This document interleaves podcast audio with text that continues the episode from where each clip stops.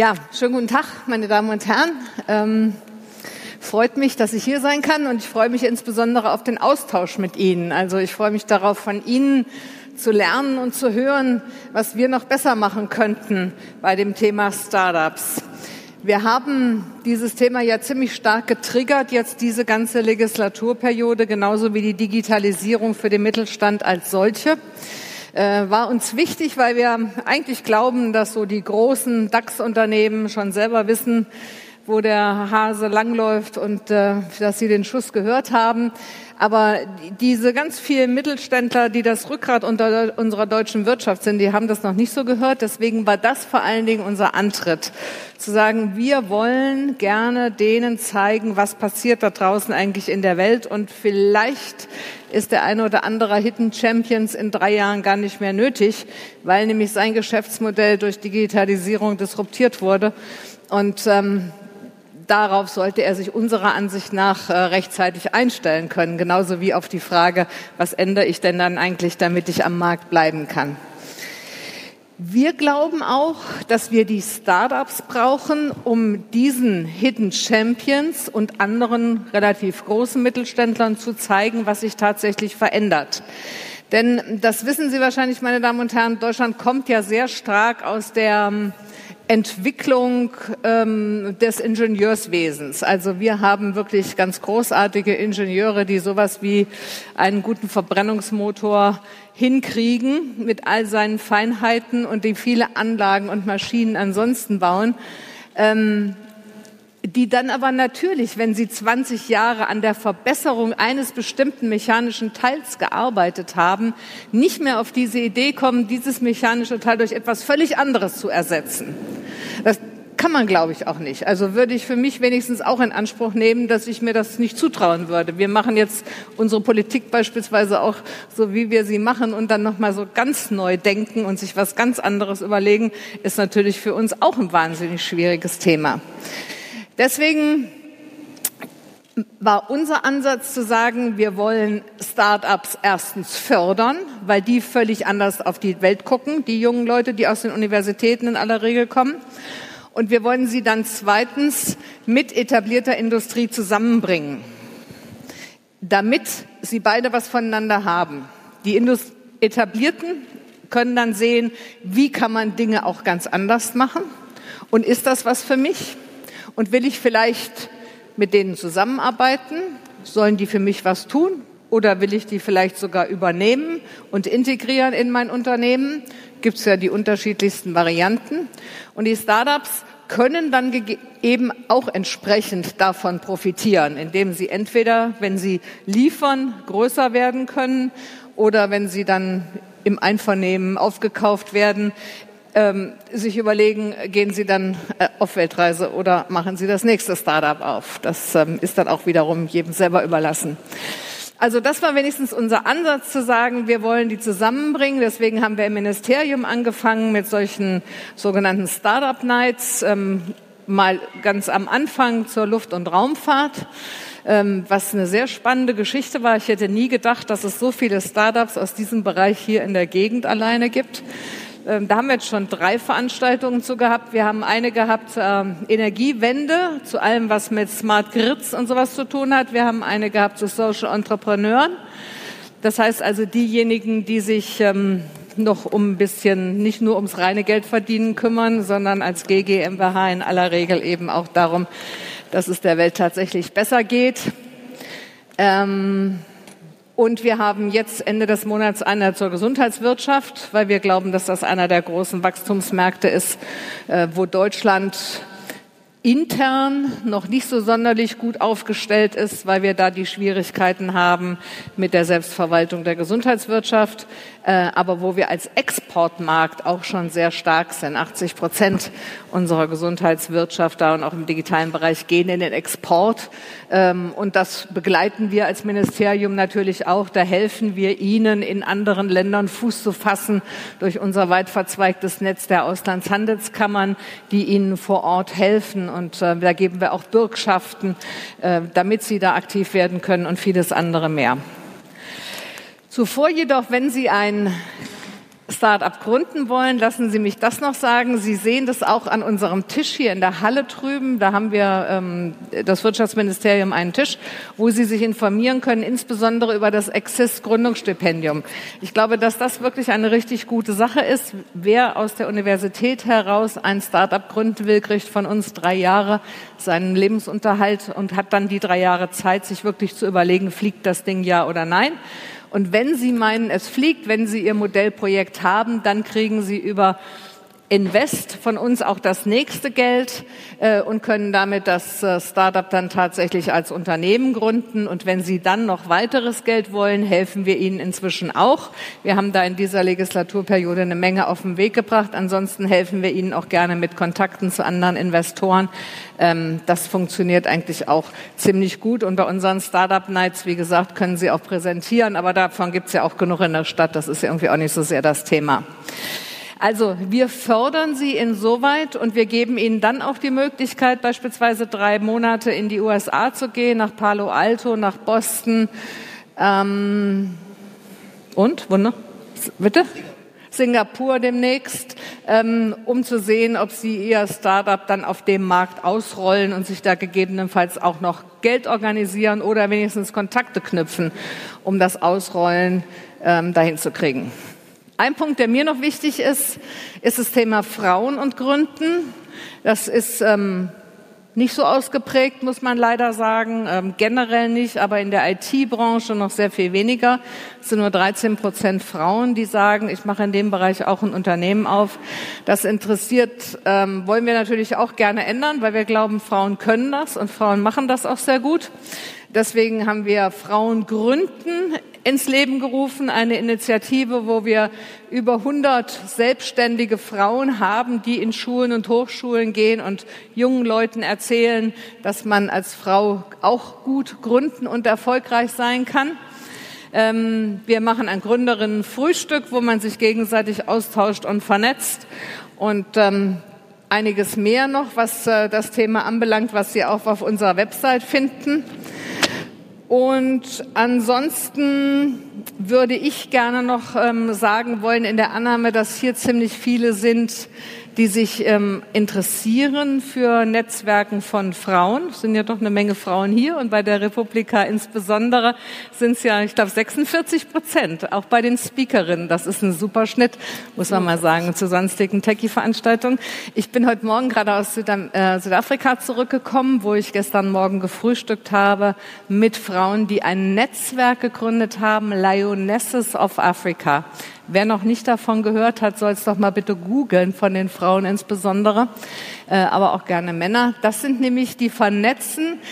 Afrika hat 54 Staaten, die sind in 45 Staaten jetzt schon vertreten und vernetzen tatsächlich Frauen, die sich mit Start-ups selbstständig machen, egal jetzt, ob das irgendwie Tees oder Öle oder sonstiges Zeugs ist oder ob es wirkliche Tech-Startups auch sind ähm, die vernetzen die wenigstens untereinander und versuchen denen gegen, also zu helfen, einen etwas größeren Markt zu äh, erringen. Und wenn irgendjemand von Ihnen, von euch da helfen könnte, das zu tun, wäre es ganz großartig, weil ich glaube, dass erstens die Frauen es verdient haben und dass zweitens Afrika es verdient hat, dass wir da unterstützend tätig sind. Also Lionesses of Africa, ähm, gucken Sie das gerne mal an.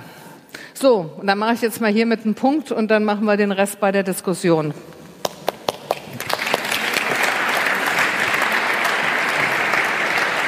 Dankeschön für die spannende Einführung. Da waren schon sehr viele Stichworte dabei, wo man gleich weiter diskutieren kann. Ich nehme nur mal mit Platz.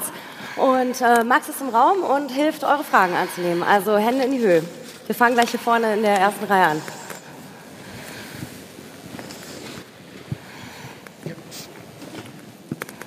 Ja, vielen Dank für Ihre Einführung. Ich habe ein paar Kommentare. Es geht ja auch um die Förderung von Startups. Ich beschäftige mich mit Startups schon sehr lange, mit Early, Early Stage Startups, also mit welchen in der Früh, Früh, Frühphase. Da glaube ich, haben wir in Deutschland noch sehr viel Nachholbedarf. Das würde ich mir sehr wünschen, dass es da mehr Fördermöglichkeiten gibt, dass junge Gründer sich ausprobieren können. Das relativ gefahrlos. Also das heißt, mit einem ganz geringen Start-up-Kapital, was dann dementsprechend zur Verfügung gestellt wird. Das Und da meinen Sie, dass unser Exist-Gründungsstipendium nicht ausreicht? Da habe ich auch noch zwei Kommentare zu. Exist ist eine gute Idee, ein gutes Konzept. Allerdings hat es meiner Bin ich Meinung aber mal froh. Ja. Allerdings finde ich, könnte es äh, noch ein bisschen weitergehen, weil ja. es nämlich genau das, Immer. was Sie gesagt haben, aus Hochschulen heraus ich bin der Meinung, dass es viele, viele Gründer und sehr gute Startups gibt, die eben halt nicht direkt aus der Hochschule mhm. kommen, sondern eben halt eine Berufsausbildung haben. Ich weiß, da hat sich äh, Exist auch schon ein bisschen gelockert, aber da würde ich mir wünschen, noch ein Schrittchen weiter zu gehen. Und nochmal ein Thema zum Thema Invest. Ich bin gerade dabei, ein Konzept zu entwickeln mit privaten Investoren auch da sehe ich ganz viel Regulierung, also auch gerade was BaFin angeht und, und, und. Da würde ich mir auf der Zukunft hin ein bisschen mehr Lockerung wünschen, damit eben halt Privatinvestoren noch motivierter sind zu investieren. Okay, vielen Dank. Was meinen Sie bei Early Early Stage? Wenn ich das noch ganz kurz zurückfragen darf, was stellen Sie sich da an Förderung vor? Da können wir gleich mal, ich möchte jetzt die, okay. den Rest nicht Alles langweilen, klar. da sollten wir einfach dann gleich mal dann Ach, Sie können Ihre Ideen, wenn sie spannend sind, auch gerne teilen. Wir haben jetzt eine Stunde Zeit, die zu diskutieren. Also ohne Stunde. den Druck zu machen. Aber wenn da was bei ist, dann... Ja, okay. Ähm, ich habe äh, in den letzten zwei Jahren ein EU-Projekt äh, ins Leben gerufen, wo es darum ging, äh, Gründungsideen, die gerade nur als Ideen da waren, wo es noch gar kein Team gab oder noch gar kein Start-up gab, die zusammenzubringen, die mit 50.000 Euro zu versorgen. Und mit diesem Geld konnten sie dann in einer Phase von neun Monaten einfach ihr Start-up gründen. Und das eben halt ohne Verpflichtung. So etwas in der Richtung würde ich mir auch für Deutschland wünschen. Okay, sehen wir mal mit. Hier vorne sitzt Herr Weißmann, der heute auch Geburtstag hat und wir gratulieren alle. und der sich im Ministerium um solche Themen kümmert. Nehmen wir mit. Soll Herr Weißmann jetzt antworten? Nee, worauf denn? Ich habe doch gesagt, wir nehmen es mit. Ich kann Ihnen doch jetzt nicht sagen, dass wir es machen, oder wie? Ja, Bitte. hallo, Sebastian, mein Name. Äh, ich glaube, ich nehme da auch das direkt mal auf mit den Early, Early Stage Startups bei uns oder bei mir selber war es auch ein relativ großes Problem. Zieht sich mittlerweile auch schon seit über zwei Jahren hinweg. Man findet immer so ein bisschen was, einen kleinen Weg. Mittlerweile gehe ich auch über die IHK in Schulen und ähm, versuche denen so ein bisschen was den Weg des Entrepreneurs zu erklären oder auch zu sagen, dass es vielleicht nicht die beste Idee ist. Aber da komme ich genau auf den Punkt darauf an. Ich glaube, es muss mehr in die Schule oder in die Entwicklung gepackt werden, dass eigentlich auch dort schon angesetzt wird und den Leuten die Möglichkeit ge gegeben werden, Projekte zu realisieren, auch vor ja. allem zu coden. Das muss ganz, ganz früh, genauso wie Englisch oder Deutsch, eigentlich auch schon implementiert werden, sodass man auch schon von vornherein auch diese Ideen, die man bereits hat, auch einen Ansatz hat, weiß, wie man diese auch äh, Stück für Stück abgehen kann und merkt auch nachher, okay, vielleicht ist es doch nicht das Richtige für mich gewesen. Ja, völlig richtig. Das geht jetzt nicht direkt an Ihre ministeriale Adresse sozusagen, nicht? Nee, das geht nicht an meine ministeriale Adresse, aber ich kann natürlich trotzdem was dazu sagen, weil der Sache und der Höhe nach sind wir uns auch alle in der Bundesregierung und ich glaube auch mit allen Landesregierungen einig. Die Landesregierungen sind ja zuständig für, die, für das Bildungswesen und ähm, wir haben jetzt geholfen, indem wir Calliope, den Sie auch da bei uns am Stand sehen können, jetzt ausrollen wollen in allen Bundesländern für jeden Schüler in der dritten Klasse äh, und Schülerin natürlich auch, damit ähm, da was gelernt werden kann. Aber es ist natürlich schwierig, weil viele Lehrer können denen das ja gar nicht beibringen. Also das heißt, die Bundesländer sind da jetzt am am äh, Machen und Tun, um zu gucken, dass sie da eben die hinreichende Kompetenz auch haben, wer da mit den Schülerinnen und Schülern was macht. Ähm, ansonsten ja, natürlich, wir müssen mehr in den Schulen machen. Es gibt ganz viel, wie immer, gibt es in Deutschland ganz viel von allem Möglichen. Wir machen Wettbewerb, zeichnen jedes Jahr auf jedem Bundesland ein Schülerunternehmen aus. Ähm, andere machen das auch, die Banken machen sowas. Also es gibt tausenderlei. Ähm, aber es gibt nichts, was fest durchgetriggert ist in allen Schulen. Das gibt es nicht. Das ist auch schwierig, weil es eben den Föderalismus in Deutschland gibt und deswegen werden wir das wahrscheinlich auch gar nicht hinkriegen. Aber nichtsdestotrotz, also jede Initiative ist willkommen, die irgendwas macht. Mir käme es nur darauf an, dass wir nicht nur die Mädels und Jungen fördern, deren Eltern sich sowieso darum kümmern, dass sie gefördert werden und die deshalb beispielsweise samstags morgens mit denen irgendwo zum Coden gehen. Äh, da gibt's ja auch ganz viele Angebote hier in der Stadt. Ähm, sondern dass eben auch diejenigen sowas, solche Möglichkeiten haben, deren Eltern sich nicht so um sie kümmern. Und deswegen muss es für meine Begriffe in die Schule. Anders wird es nicht gehen. Und da arbeiten wir dran und jede Unterstützung ist herzlich willkommen. Die nächste Frage kommt von dort hinten. Einfach mal aufstehen, Namen sagen, das wäre nett. Ja, geht das Mikrofon jetzt an? Das Mikrofon 7 ist doch noch nicht an. Jetzt? Ach, dann komme ich mit meinem guten Mikrofon. Vielen Dank. Tobias Fleckenstein, mein Name. Ähm, ich hätte eine Frage. Äh, wie Sie vielleicht wissen, äh, in den USA sind 40 Prozent äh, der Dow Jones Unternehmen äh, jünger als 20 Jahre. In Deutschland äh, ist leider kein einziges DAX-Unternehmen jünger als 20 Jahre. Deswegen meine Frage, was, was wurde hier falsch gemacht? Was wird vielleicht noch falsch gemacht? Und die zweite Frage, Sie sprachen davon, durch Subventionen Startups zu fördern. Wie sieht es mit der Steuerseite aus? Weil viele unserer Nachbarländer machen das, fällt vielleicht zwar nicht in ihr Ressort, aber viele unserer Nachbarländer machen das, um, um allein mit denen äh, Frankreich, Großbritannien etc. konkurrieren äh, äh, zu können, würde es vielleicht auch Sinn machen, äh, hier was zu machen. Mhm. Hm. Ähm, ja, warum haben wir kein großes Unternehmen äh, im DAX, äh, wo die Inhaber noch ganz äh, jung sind oder was als, äh, als jung an Jahren ist? SAP ist ja das Einzige, was da immer genannt wird. Ähm, ich glaube, das hängt ein bisschen damit zusammen, dass die Großen aus den USA mal ab, jenseits von Apple äh, plattformgetriebene Unternehmen sind. Ähm, und äh, die Plattformidee äh, ist in den USA groß geworden. Kann sie wahrscheinlich auch leichter, weil der Markt einfach größer ist. Das ist ja immer so ein bisschen die Schwierigkeit, die wir in Europa haben. Wir haben zwar auch einen Markt von 500 Millionen in Europa, genauso wie die Amerikaner einen Markt von 500 Millionen haben. Das Problem ist nur, wir haben 23 Sprachen in diesem Markt und äh, die haben halt eine. Ähm, und außerdem haben sie einen anderen Zugang, glaube ich, das muss man kulturell, glaube ich, auch sagen, einfach zum, zum Customer, also zum, zum Kunden. Ähm, da ist eine andere Kundenfreudigkeit da als bei uns. Also unsere Unternehmen kommen halt alle, wie gesagt, aus dem Ingenieursbereich. Äh, wir entwickeln die besten Autos der Welt, unzweifelhaft, aber so die Frage, wie sich das mit dem Kunden verhält, wenn man sich jetzt gerade das eine oder andere große Unternehmen anguckt, ist ja dann auch so eine Sache. Ähm, deswegen hoffe ich ja, dass wir jetzt über das Thema Industrie 4.0 und die Digitalisierung der Produktion und auch der Produkte, dass wir da dann doch wieder den Anschluss kriegen und da vielleicht wieder zu anderen, zu einem oder dem anderen größeren Unternehmen kommen, weil wir da einfach wieder gut sind. Also alles das, was Logistik und ähm, Produktionsprozesse anbelangt, da sind wir einfach sehr viel besser als andere und vielleicht ergibt sich dann da die Chance. Äh, das zweite Thema Steuern, naja, nach meiner Kenntnis ist es für das Startup als solches immer nicht so richtig das Problem mit dem Steuern zahlen, weil die zahlen in der Regel sowieso keine, weil sie keine Gewinne machen.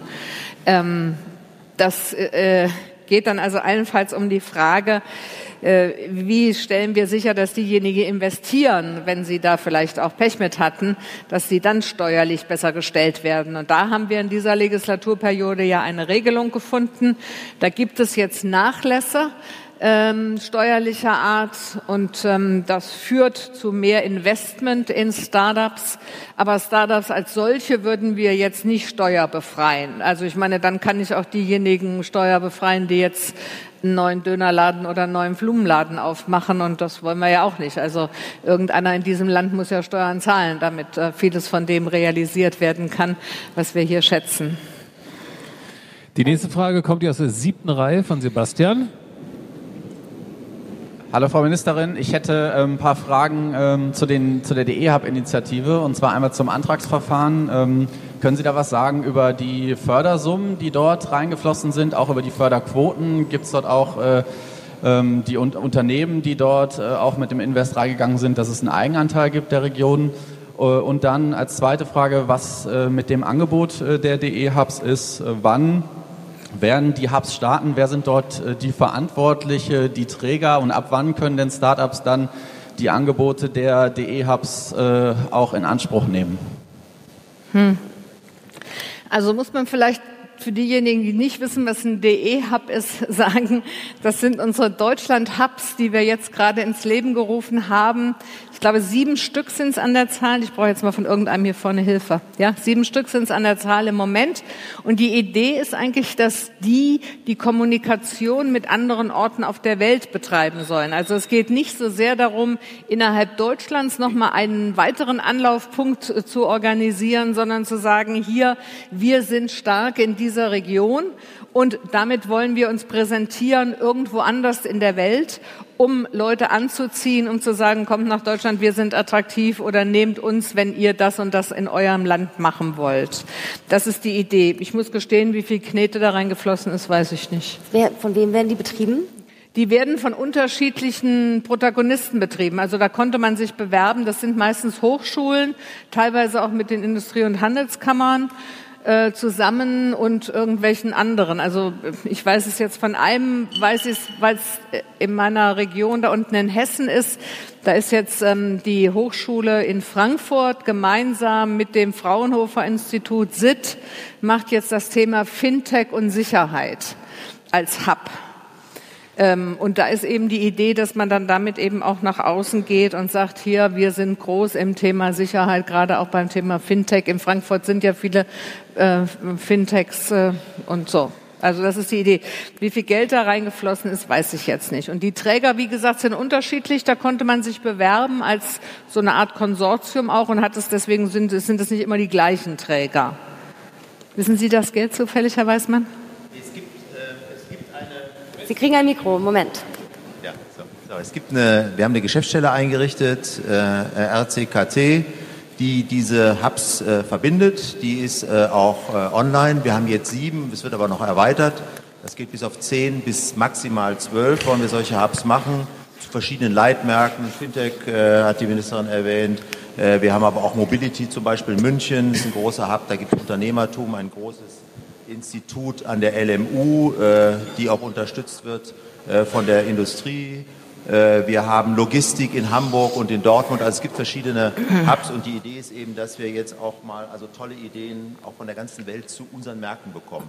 Nichtsdestotrotz wird natürlich diese Geschäftsstelle auch die Initiativen, die ja auch erwähnt sind, die auch in Deutschland stattfinden, auch miteinander verbinden, sodass wir dann nochmal so einen zusätzlichen Netzwerkeffekt haben. Und wichtiger ist eher, dass sozusagen wir, die Leute, dass wir ein bisschen Gatekeeper sind für diese neuen Ideen, als dass wir die mit Geld unterstützen. Das ist das Wichtigere, dass wir einfach die zusammenbringen. Und dafür haben wir eben eine Geschäftsstelle eingerichtet, die also hier in Deutschland und die in der Welt eben die Dinge verbinden kann. Das kostet halt Geld. Das ist das Witz. Sozusagen die thematische Alternative zu, wir werden ja dieses Jahr hier auch gefördert von dem Startups Asia Berlin Projekt. Das ist von der Stadt Berlin und der GIZ initiiert und da geht es zum Beispiel darum, Berliner Startups mit Startups in ausgewählten Städten Asia, genau. in Asien zu vernetzen. Genau, ja. Und der Christian hätte auch noch eine Frage. Genau. Ähm, wenn ich mir die Karte angucke der DE-Hubs, dann haben wir eine relative Verteilung in Richtung Osten oder Westen. Der klassische mittlere Bereich von Deutschland fehlt ähm, Niedersachsen, Sachsen-Anhalt, ähm, Mecklenburg-Vorpommern, dort gibt es nirgendwo einen DE-Hub oder es ist auch keiner geplant. Wird sich das zukünftig nochmal ändern oder bleibt es wirklich in den Ballungsbereichen links und rechts, wenn ich mir die Deutschlandkarte angucke? Also ich kann es ehrlich gesagt nicht sagen, weil ich selber nicht entschieden habe, sondern das ist hier bei uns im Hause wie immer durch irgendwelche externen äh, Berater irgendwie alles ganz ähm, ordentlich gemacht worden. Also da ist jetzt irgendwie keine, keine politische Entscheidung oder irgend sowas dahinter, sondern da ging es nur darum, wer hat sich beworben, wer ist gut, wo gibt's ein Profil. Ähm, und Herr Weißmann hat ja gerade gesagt, wir wollen noch mehr aufbauen. Also insofern gibt es schon eine Chance, dass es dann vielleicht noch an der einen oder anderen Stelle was gibt. Ich weiß natürlich von Niedersachsen, dass die da enttäuscht sind, dass sie keinen haben Und ähm, weiß nicht, ob das dann bei den nächsten Auswahlverfahren eine Rolle spielt.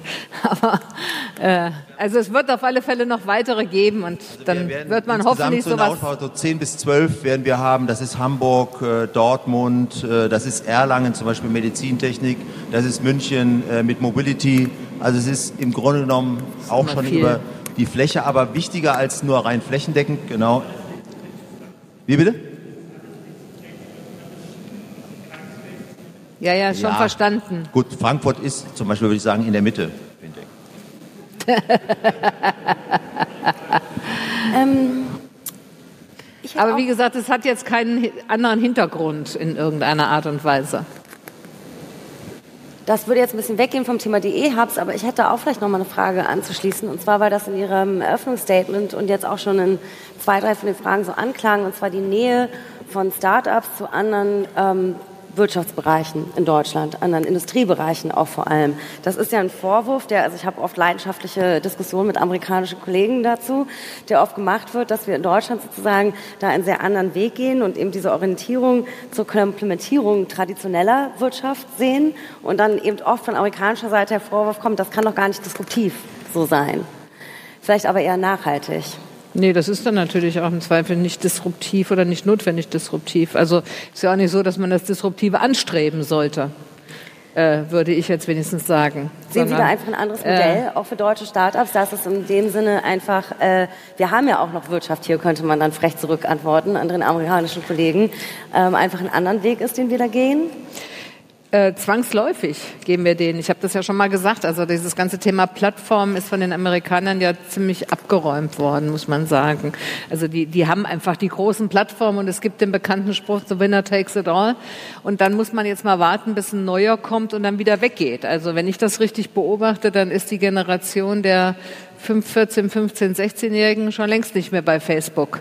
Ähm, und da wird sich dann vielleicht dann auch wieder was verändern. Das weiß man nicht, ob es Facebook dann in zehn Jahren tatsächlich noch in der Größe gibt, wie es das heute gibt. Oder was die, wie die dann ihr Geschäftsmodell umgebaut haben, weil sie erkannt haben, dass das jetzige Geschäftsmodell eben nicht mehr trägt. Ähm, das mag sein. Aber unser Weg, habe ich ja auch schon gesagt, äh, ist eben der zu sagen, wir wollen beim Thema Industrie 4.0, wie wir das nennen, also Internet of Things, ganz vorne sein. Wir wollen gerne ähm, helfen, dass eine Vernetzung stattfindet bei der Produktion, dass Maschinen mit Maschinen kommunizieren können.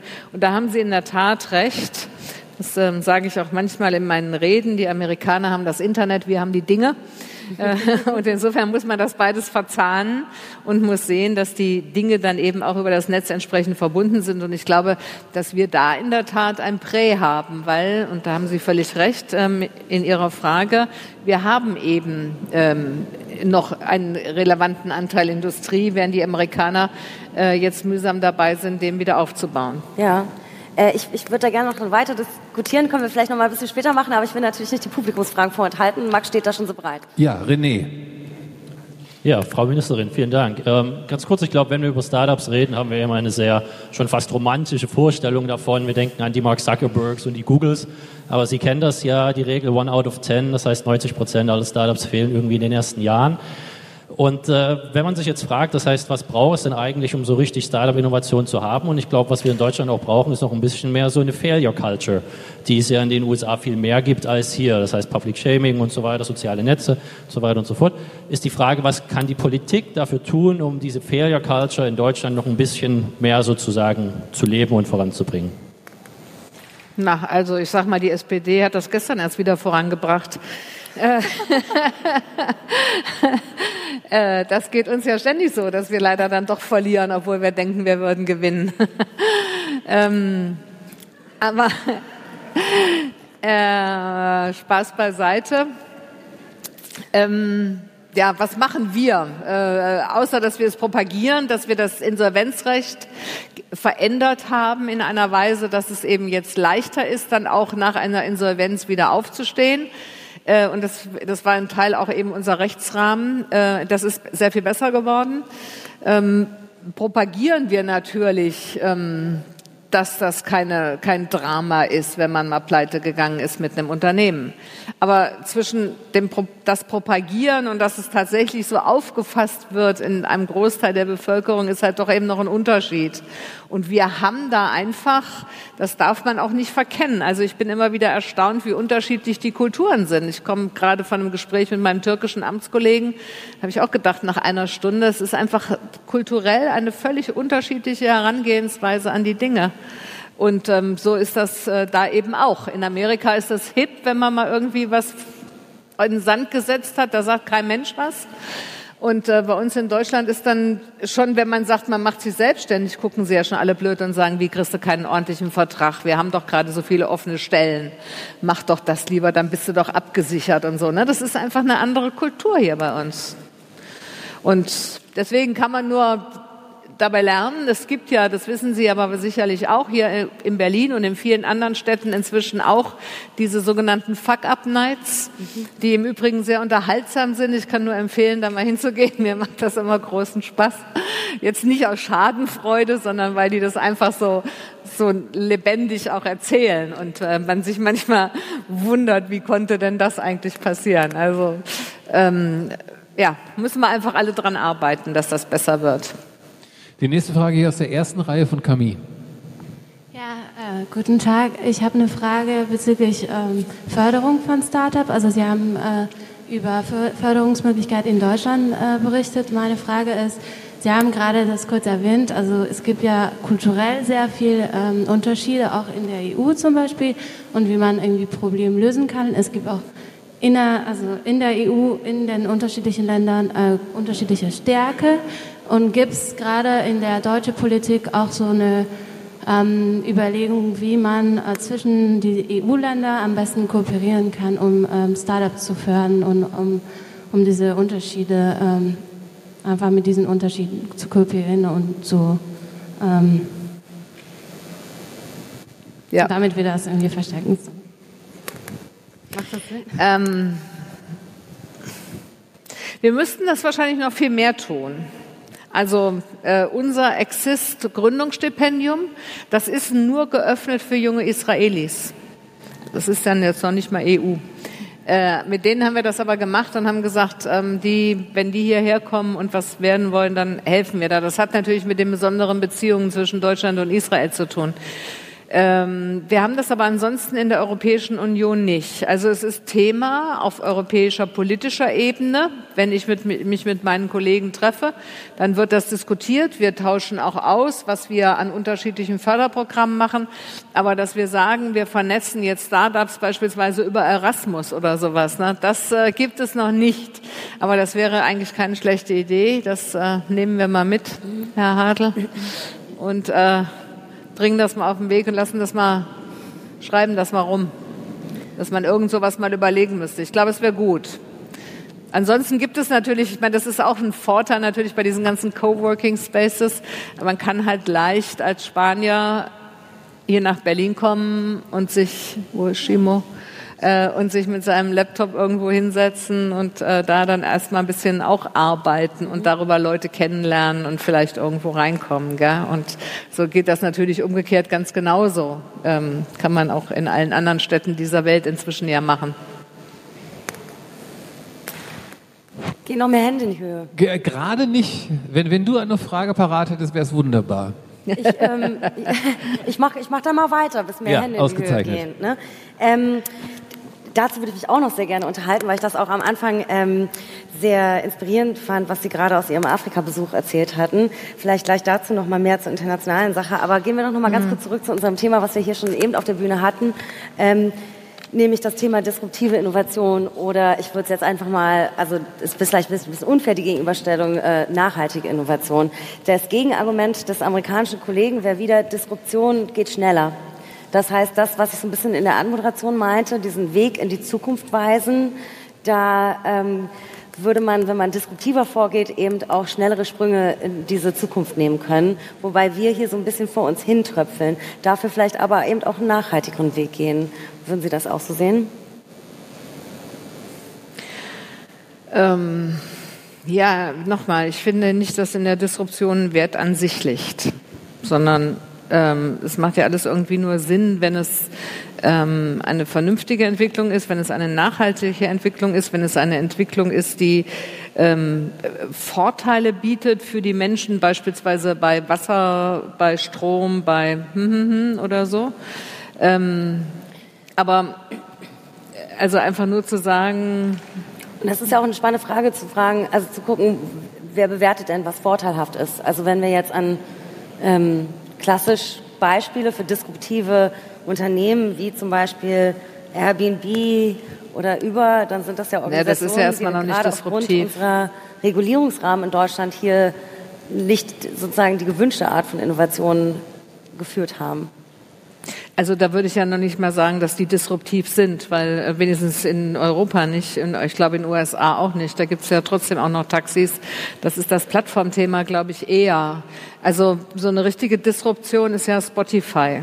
Also weil man jetzt eben die Musik aus der Cloud kriegt und überhaupt keinen Träger mehr braucht. Also das ist in der Tat jetzt disruptiv. Alles das, was Trägermedium war, fällt weg.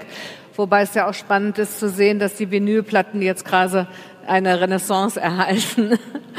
ähm, von daher ist es dann auch, aber trotzdem, das, das wäre was Disruptives und da würde ich ja dann auch sagen, ähm, das ist auch dann tatsächlich eine Verbesserung. Aber die Plattformen, da bin ich ja dann eher der Auffassung, dass man da gucken muss, was da tatsächlich passiert, weil das ja in der Regel nur darum geht, dass sich die Eigentümer von Plattformen ähm, Geld für was holen, äh, mit dem sie nichts zu tun haben äh, in der Dienstleistung. Äh, also sprich, ähm, X vermietet an Y eine Wohnung über Airbnb und hat den, das, den Ärger und das Treffen und das Machen und das Tun und Airbnb kassiert dafür eben so und so viel Prozent für die Bereitstellung der Plattform. Ich meine, die tun was dafür, so ist es nicht, das kostet ja auch was, aber trotzdem. Ähm, und so ist es halt mit Uber ganz genauso. Das äh, aber wie gesagt, das ist so eine Plattformtechnologie, da können Sie jetzt alles drauflegen. Da gibt's ja auch genug andere Sachen, dann Bohrmaschinen und so weiter und so fort. Ähm, aber das ist ja jetzt erstmal, äh, das ist dann auch alles nur more, more of the same, ja, wenn ich das so sagen darf. Also das Aufschütteln der Branche in dem Bereich war ja vor allem in Deutschland auch darauf beschränkt, äh, die Empörung von äh, den äh, Beständigen, also den Taxifahrern und den Hoteliers in dem Bereich auf sich zu ziehen. Naja, das ist ja bei uns in Deutschland auch ein Problem. Ich finde das gar nicht negativ, sondern im Gegenteil, ich finde auch darüber muss man reden. Ähm, ist schwierig, wenn man die Frage von Haftung nicht klärt beim Uberfahren beispielsweise, wenn ein bekiffter Uberfahrer einen zu Tode fährt, was passiert dann oder als Gruppe fährt? Wer, wer zahlt dann da? Gibt es dafür Versicherungen? Was, was ist denn dann eigentlich? Ähm, das muss man ja in irgendeiner Form geregelt haben. Dazu sind wir in Deutschland nun auch in der Tat ja hinreichend genug verregelt, als dann natürlich nicht auch klar wäre, dass bei uns natürlich sofort geklagt würde wegen sowas und keiner dann sagt, gab es ja auch bei Airbnb den Fall, wo eine Frau in der Wohnung gestürzt ist und sich die Beine gebrochen hat, äh, geht ja, dann geht es ja auch um die Frage, muss der Vermieter jetzt dafür haften? Haftet Airbnb dafür? Wer haftet denn nur eigentlich? Und diese Fragen Fragen, die müssen ja alle geklärt werden. Genauso wie geklärt werden muss, ähm, wie ist denn das mit der Versteuerung der Einkommen, die die Leute haben? Ähm, und wie ist das mit Sozialversicherungsbeiträgen? Und wie ist das ähm, hier in Mitte damit, das ganze Wohnungs, also ganze Häuser oder Wohnungs, äh, wie nennt man denn das jetzt? Also mehrere Häuser ähm, völlig von normalen Mietern, normalen Mietern entzogen werden und nur noch als Ferienwohnungen vermietet werden und ähm, in Berlin aber gleichzeitig der Wohnraum knapp ist. Also das ist ja, ich finde, das alles sind Themen, mit denen wir uns auseinandersetzen müssen. Es gilt hier für meine Begriffe wie immer bei jeder technologischen Entwicklung, die entwickelt sich erstmal generisch irgendwie da kommen Leute, die haben Ideen, da passiert was. Und irgendwann mal, wenn es dann sozial zu sehr eingreift in das sonstige Verhalten und das sonstige Verhältnis zu Menschen, da muss man dann irgendwann mal gucken, ob man staatlicherseits was regeln muss. Also ich bin nicht diejenige, die gleich sagt, komm, lass mal verbieten, das geht alles gar nicht. Ähm, sondern ich würde auch immer so erstmal sagen, lass mal gucken. Und wenn wir dann sehen, was wir wo ein Regelungsbedarf ist. Also wie wir beispielsweise sicherstellen müssen, dass bestimmte Einkommen dann da auch versteuert werden, weil es nicht sein kann, dass diejenigen, die halt ähm, solche Wohnungen zur Verfügung haben, dann auch noch steuerfreies Einkommen gerieren. dann, dann muss man darüber reden, wie man das dann sinnvollerweise ja. macht. Vielleicht können wir gleich noch mal überlegen, wie kann dieses Hey, lass mal ausprobieren äh, in so hochregulierten Umfeldern wie unseren aussehen. Aber vorher haben wir jetzt erstmal eine Frage. Ja, das tut's ja. Das ist ja alles nicht, ist ja alles nicht geregelt hier. Aber ich meine, Stichwort kommen wir vielleicht noch mal gleich zu. Was war jetzt über? Aber was ist mit dem selbstfahrenden Auto? Ne? Also wie kommen wir dazu, neue Zukunftstechnologien einfach mal auszuprobieren in Umfeldern, das machen wo das wir auf der A9. Auf der A9, okay. Äh, hallo, ich bin äh, Andi vom T3N-Magazin aus Hannover.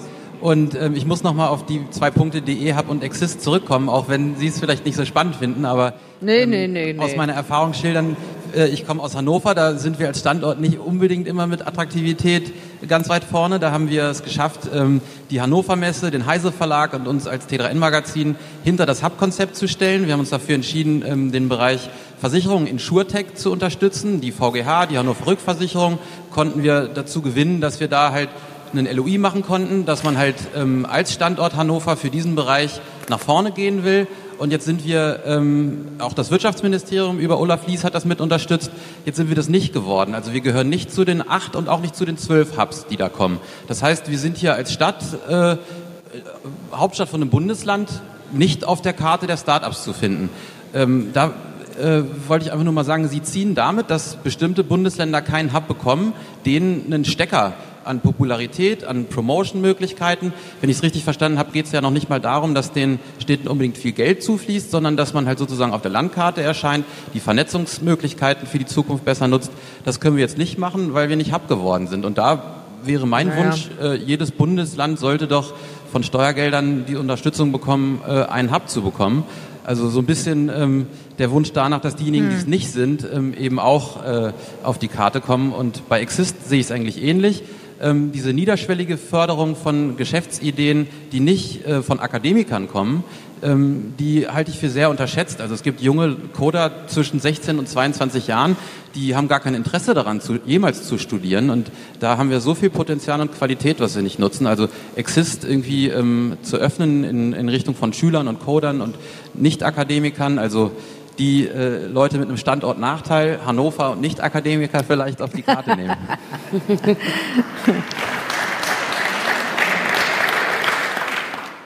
Gut, also zum einen hatten wir vorhin schon darauf hingewiesen, dass wir Exist schon geöffnet haben oder hatte der Frager schon darauf hingewiesen, dass Exist da schon geöffnet ist. Aber ich nehme das gerne nochmal mit und bespreche das mit den zuständigen Leuten bei uns im Hause, wie wir da mehr machen können. Und wenn es um Hannover geht, ich habe da ja sieben Jahre gelebt und äh, finde die Stadt ganz wunderbar. Deswegen, ähm, ich würde sie nur nie mit Versicherungen in Verbindung bringen. Vielleicht lag es daran, dass ihr kein Hub geworden seid für Versicherungen. Also ich weiß, ich weiß es nicht, ich habe jetzt keine Ahnung. Aber ich nehme auch den Gedanken mit zu sagen, wenn wir zwölf machen, dann können wir auch 16 machen und dann machen wir in jedes Bundesland eine. Ähm, Herr Weißmann, das nehmen wir nochmal mit und das diskutieren wir dann nochmal. Ähm, also ich bin ja schon durchaus dafür, dass man nach Niedersachsen einen gibt. Es gibt auch Oldenburg, war ja da auch stark im Gespräch. Ähm, gut. Äh, die Jenny will hier drauf eingehen. Ja, vielen Dank, Frau Ministerin. Ähm, ich habe eine Idee für Hannover. Und zwar haben wir in NRW die Initiative DWNRW gegründet und haben sechs eigene Hubs eröffnet. Das heißt, man kann sich auch selber auf die Landkarte bringen. Und ähm, genau, das ist eine gute Strategie. Und von daher, also wir erzählen gerne was dazu. Wir haben jetzt sechs Hubs in sechs Städten in NRW, die keinen thematischen Schwerpunkt haben, sondern das Ziel verfolgen, wirklich überall in der Region zu sein und damit wirklich Ansprechpartner zu sein. Das heißt, ein ganz niedrigschwelliges Angebot. Jeder, der Startup ist, der äh, Finanzier ist, der ähm, einfach nur eine Idee hat, der vielleicht sich einfach in, informieren möchte, kann einfach an das Hub rangehen. Deswegen auch die regionale Verteilung und so kommt man auf die Landkarte. Also von daher, wenn ihr schon Kontakte zum, zum Wirtschaftsministerium in, äh, in Hannover habt äh, von Niedersachsen, dann sprecht die an, sagt, NRW macht da schon was, wir helfen euch gerne, wie man das aufbaut und von daher bringt euch selber auf die Landkarte. Sehr gut. willst, willst du auch noch was sagen? Na klar. Einmal das Mikrofon bitte durchgeben.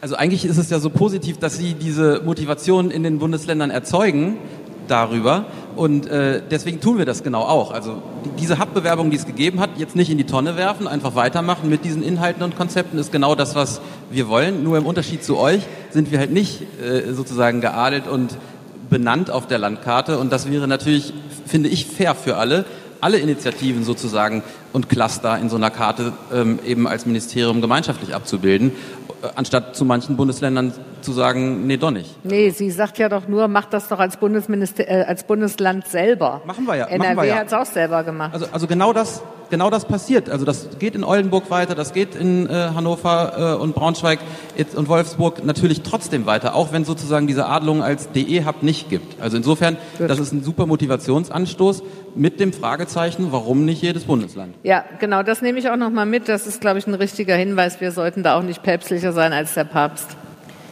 Max, ganz da hinten hat sich ein Mensch mit Mütze gemeldet. Wer, wo? Dort. Der wusste, wie kalt es hier ist. Ja, Mist. Du musst noch mal ganz kurz zeigen. muss Ich das hab, scheiß kalt sein. Ja, ist auch. Mir ist Geraldine, wo denn? hier. Da, ganz jetzt ist er sogar aufgestanden. Ach, guck mal, stehende Menschen. Ach so, ja, gib mir das Mikro. Super. Hallo. Ist das an oder? Ja, ruhig den Namen vorher sagen. Okay, ähm, ich bin Dein. Philipp. Äh, ich komme aus diesem Bundesland, was gerade sehr frustriert war, aus Schleswig-Holstein.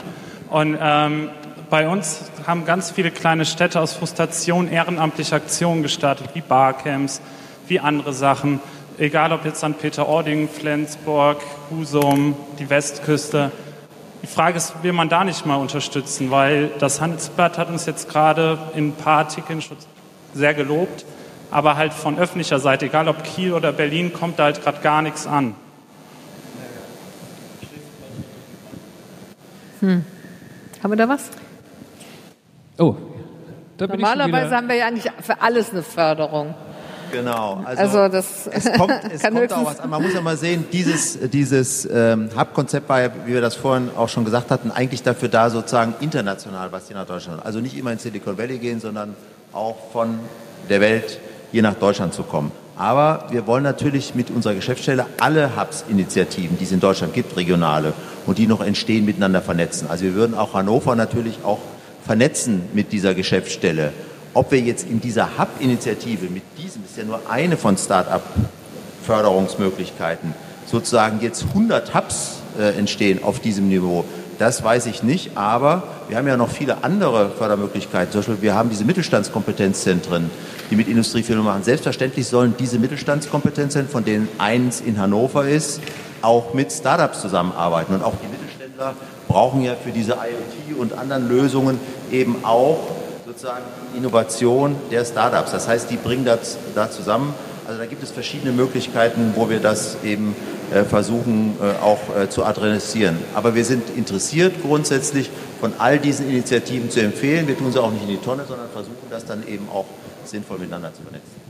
So, jetzt hat Herr Weißmann so lange geredet, bis mir eingefallen ist, wer ehrenamtliche Tätigkeit fördert. Das ist das Bundesministerium für Jugend, Familie, Frauen und Soziales. Die haben alle möglichen Projekte für ehrenamtliche IT-Geschichten. Wenn ihr euch da mal hinwenden würdet und da mal gucken würdet, BMFSFJ.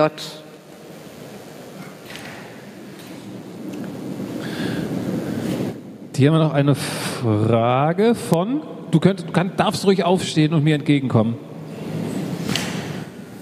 Ist alles möglich. Ja, ich habe eine recht äh, simple F- Frage. Mein Name ist Adrian Jass. Ähm, warum reden wir eigentlich ständig über Fo- Förderung und so wenig über Rahmenbedingungen? Ich habe gerade, wenn ich mir das so anhöre, das Gefühl, es geht nicht darum, wer hat eine gute Idee, sondern wer kann gut Formulare ausfüllen und da bleiben Inhalte völlig auf der Strecke. Magst du noch ein paar Stichworte zu Rahmenbedingungen sagen, was du darunter verstehst und wo du für dich die äh, Punkte siehst, wo man am ehesten ansetzen müsste, um diese zu verbessern? Also als ähm, ich meine erste Firma gegründet habe, muss ich sagen, ähm, was ich plötzlich an Papier hatte, was ein, ein junges kleines Unternehmen mit IHK-Zwang, ähm, mit äh, dem Finanzamt einfach ganz am Anfang, was da alles auf einen zukommt, was da mit Banken kommt, eben auch unsere Kultur, wie ähm, wird man dabei angeschaut, wie in Schulen man nicht darauf vorbereitet wird, wie man im Studium nicht darauf vorbereitet wird, wie das gesellschaftlich irgendwie angeschaut wird.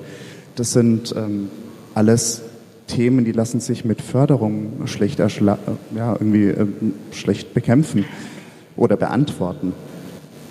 Wir haben ähm, das Problem letztendlich, ja, eine gute Idee alleine reicht einfach nicht, sondern ich muss wissen, wie komme ich mit Förderungen klar, wie stelle ich meine Anträge richtig. Das sind Sachen, die haben mit guten Ideen, die wollen wir ja eigentlich, deswegen wollen wir ja Startups, überhaupt nichts mehr zu tun.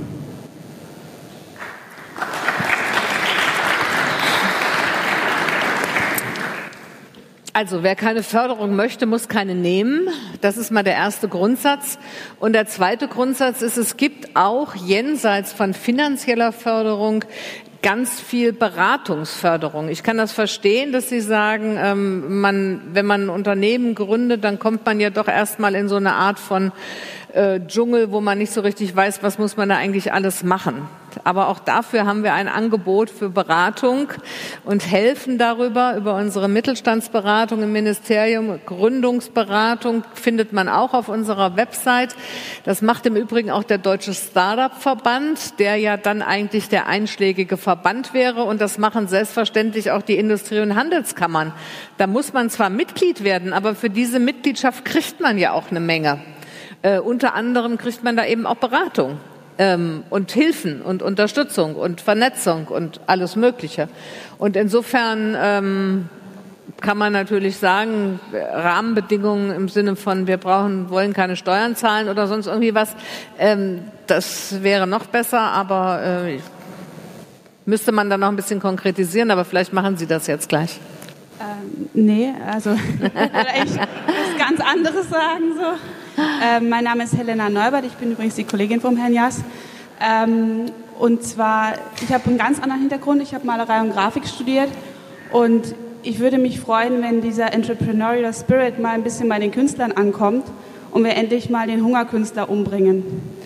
Weil ähm, das ist was, was mich total frustriert hat in meinem Studium. Ich komme an, ich werde auf einem unglaublich hohen Niveau ausgebildet als Künstlerin und diese, diese, also jetzt nicht nur ich, sondern natürlich auch alle meine Kollegen, die dann im Endeffekt nach dem Studium in der Altenpflege rumkrebsen, also jetzt nichts gegen Altenpflege oder so, ja, nur so diese, diese Tatsache einfach, dass man, ähm, dass man das auch ein bisschen mehr in der Lehre verankern könnte und sollte, also jetzt nicht nur in den Schulen, sondern auch, wenn man jetzt sagt, man hat einen gesamtgesellschaftlichen kulturellen Ansatz, dass man das eben auch in den Hochschulen noch mehr ernster nimmt. Und auch in denen, in denen das bis jetzt noch nicht so Thema war, weil zum Beispiel ähm, der Kunstmarkt ich weiß nicht, ob Ihnen das geläufig ist, aber der Kunstmarkt online floriert.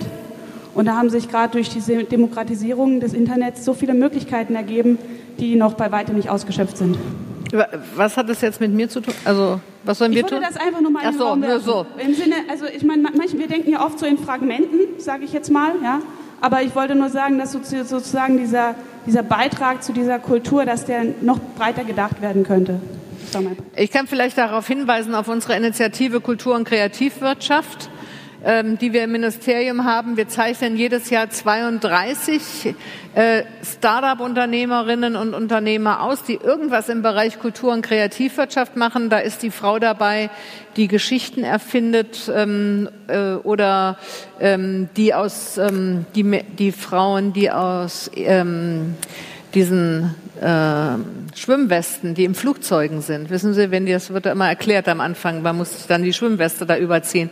Diese Schwimmwesten müssen alle zehn Jahre erneuert werden.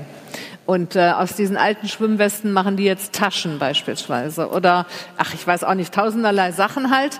32 werden ausgezeichnet und kriegen dann auch ein Jahr lang Beratung für Business, kommen in ein Netzwerk rein, mit dem sie weiter, weiterkommen und so weiter und so fort. Also das wäre nochmal für diesen kulturellen Bereich nochmal eine der Möglichkeiten, künstlerischen Bereich. Ähm, ich schließe auch noch mal eine Frage an, während wir nach weiteren Händen schauen, äh, ohne dem jetzt absprechen zu wollen, weil das soll natürlich alles Raum haben und ist absolut berechtigt. Aber wie sehen Sie das für den Kontext, den wir jetzt hier heute konkret besprechen und diese eben Startups in Deutschland, was fördern wir eigentlich? Frage heißt für Sie, dass also heißt Startup dann in dem Fall auch immer gleich Technologie, Digitalisierung? Oder sehen Sie das breiter? Nee. Also wir sehen das durchaus breiter, wie gesagt, im Ministerium. Also es geht nicht nur um digitale Startups, sondern es geht durchaus auch um solche, die beispielsweise Produkte herstellen und sie dann über Digitalplattformen verkaufen ähm, oder eben auch um welche, die Ja, na, das machen sie ja eigentlich alle von denen. Äh, aber es sind eben ganz viele. Also wir haben beispielsweise auch Bloomingdales ausgezeichnet und andere. Aber dann frage ich nochmal kritisch nach, verwässert das das nicht irgendwie? Brauchen wir nicht ganz spezifisch Förderprogramme für digitale Ideen, um eben dieses, wir gehen den Weg in eine Digitalisierungszukunft, äh, auch dank dieser ähm, neuen Unternehmen?